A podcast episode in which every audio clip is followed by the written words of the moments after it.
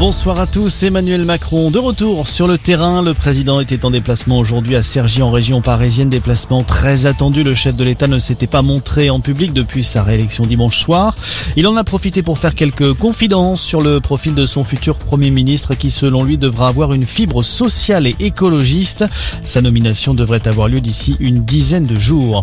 Pendant ce temps, la gauche va-t-elle réussir à s'unir en vue des législatives? La question était au cœur d'une réunion aujourd'hui entre la France insoumise et le Parti socialiste. À l'arrivée, les discussions semblent-ils bien avancées selon l'insoumis Manuel Bompard. En revanche, ça coince toujours avec Europe Écologie Les Verts, notamment sur le sujet de la désobéissance européenne voulue par le parti de Jean-Luc Mélenchon. De son côté, Éric Zemmour tend une nouvelle fois la main à Marine Le Pen. Son parti Reconquête ne présentera aucun candidat face à ceux du Rassemblement national.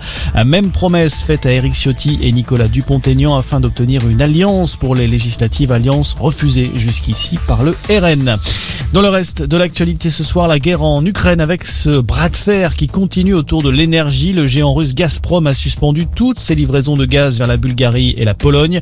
Un scénario auquel s'étaient préparés les Européens. C'est ce qu'a indiqué aujourd'hui la présidente de la Commission européenne, Ursula von der Leyen, qui parle d'un chantage de la part de Moscou. L'hommage national à Michel Bouquet s'est déroulé ce soir aux Invalides à Paris, une cérémonie présidée par Emmanuel Macron qui a évoqué la mémoire d'un monstre sacré. L'acteur Fabrice Lucchini a également pris la parole pour saluer la voix éternelle d'un maître du théâtre disparu le 13 avril dernier à 96 ans. On a appris la mort de Bernard Ponce, figure du RPR, ancien ministre des Outre-mer dans le gouvernement de Jacques Chirac entre 86 et 88.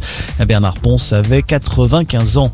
Et puis il y a du foot ce soir, suite des demi-finales allées de la Ligue des Champions Liverpool reçoit Villarreal, coup d'envoi à 21h. Voilà pour ce tour du monde de l'actualité en deux minutes. Très bonne soirée à tous.